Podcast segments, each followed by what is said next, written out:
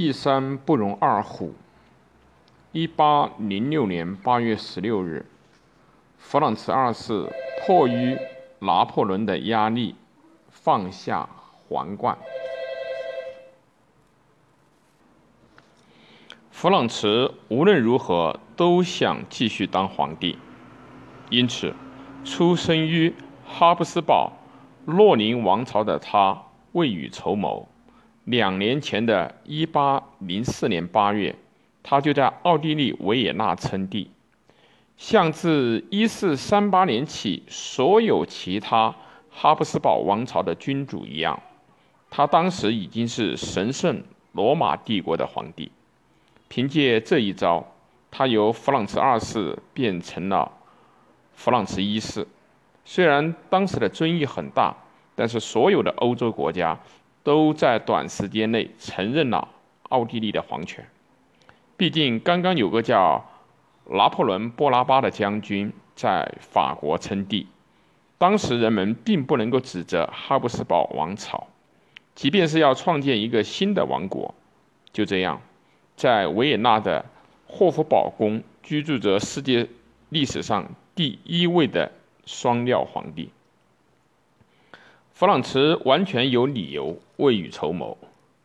拿破仑把整个欧洲搅得个天翻地覆，大家必须看好自己的皇帝和皇位。三年前，帝国代表重要决议通过，德国的诸侯割让领地给法国作为补偿，诸侯们占有了教会田产和。自由城市，并重置了内部的权力关系。这时候，重新让他们选一个哈布斯堡王朝的人当皇帝是不可能的，并且他们会让目前在位的皇帝保有皇位多久都成为问题。这逐渐让弗朗茨感到不快。情况很严峻。八月一日，包括巴登。福腾堡、巴伐利亚和黑森在内的十六个德国地方诸侯正式宣布退出德意志神圣罗马帝国，建立莱茵联盟。他们很快就觉得自己属于拿破仑治下的法国。两周来，拿破仑亲自向弗朗茨施加压力，他想要看到德意志帝国的终结。德意志罗马帝国这个名字第一次出现在1486年的一部帝国的法律中。德意志神圣罗马帝国的说法首次出现在1512年科隆帝国大会的卷宗中。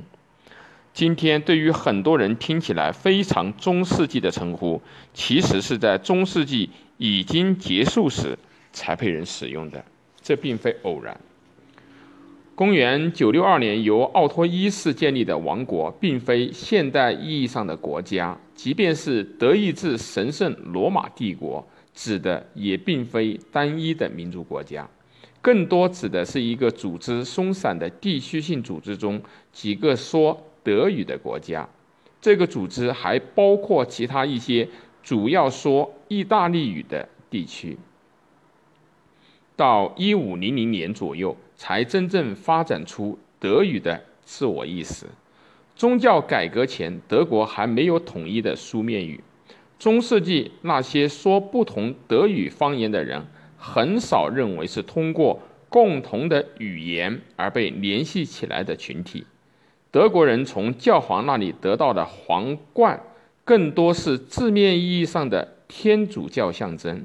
也就是一个无所不包的跨区域组织的象征。这一组织经由基督教信仰而被联系在一起。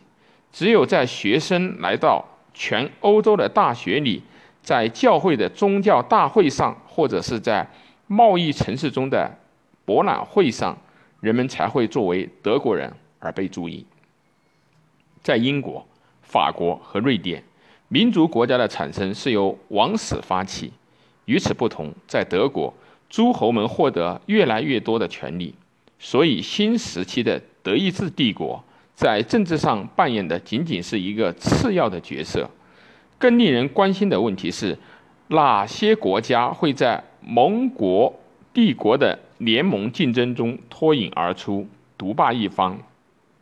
最终的结果在法国大革命前夕尘埃落定，奥地利和普鲁士这两个迥异的德国德语国家，通过不同的方式成为欧洲大陆。奥地利是一个多民族、多语言的国家，治下包括波西米亚、匈牙利以及克罗地亚。但奥地利在宗教上是统一的，信奉天主教的哈布斯堡王室四处驱逐新教教徒。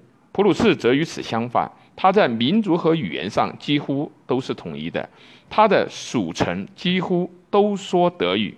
在宗教方面，普鲁士则很宽容。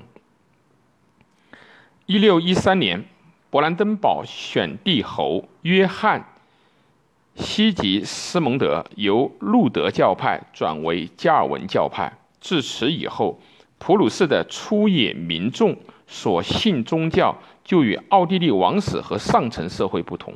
霍亨索伦王朝与信奉加尔文教的荷兰保持着紧密的联系，并将法国的加尔文教徒也及。胡格诺教徒请到普鲁士来，历史学家奥托·辛策和海因里希·奥古斯通·温克勒认为，这是在向西方先进的、具有活经济活力的国家学习，对普鲁士的成功做出了实质的贡献。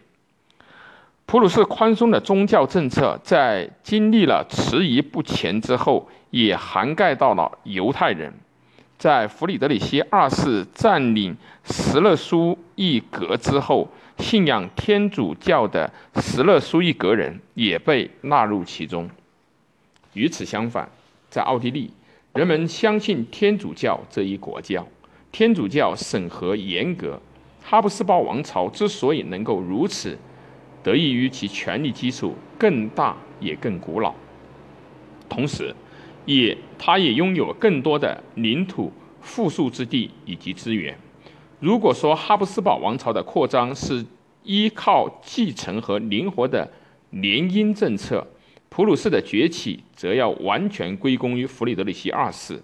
他坚持扩军，实行严格的军事化管理，并且总是孤注一掷。最终，普鲁士国王弗里德里希二世和奥地利的女大公玛利亚。特雷西亚作为两位君主，站到了彼此的对立面。他们同时也完整体现出普鲁士和奥地利人在人性上的对立。他们同时也完美体现出普鲁士和奥地利在人性上的对立。他们的相互厌恶在后世成为传奇，即便那些在普鲁士和奥地利之外生活的德国人也难以置身事外。总体来看，年轻、思想进步的人偏向弗里德里希二世，而上了年纪、思想保守的人则更倾向于玛利亚·特蕾西亚。历经八百五十年的罗马德意志皇权的终结，初看起来似乎是一个重大的转折，但在之前描述的背景下，却可以清楚地看到。为什么这个事件的直接影响近乎为零？拿破仑还要花上几年的时间对德国进行重新洗牌，帝国的终结只是这次洗牌的众多后果之一。德国的版图几乎完全改变，创伤不满的德国最终被武力统一。今天，联邦州的大部分边界线本质上都要追溯到。拿破仑时期，一开始，大部分的资产阶级提到拿破仑都难掩内心的激动。现代貌似已经降临，法律公平，管理有效。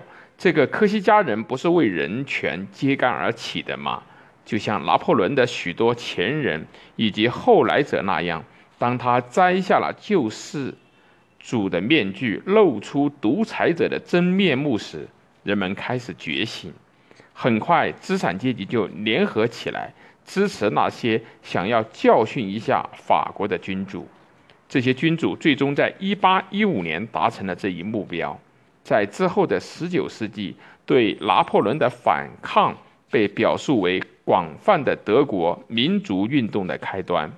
初听起来似乎很可信，德国人不是失去了自己的国家吗？并且不都渴望国家涅槃重生吗？今天很多历史学家都对此表示怀疑。这种民族思想可能困扰过大学生以及那些信奉新教并受过教育的资产阶级，但在此后几十年的政治上表现更为明显的两点趋势：第一，普鲁士和奥地利的持续对立；第二，社会转型的加速。拿破仑治下的那些年，告诉德国人，生活状况是可以在。极短时间内发生彻底改变的，这是德国人不会忘却的经验，是现代的经验。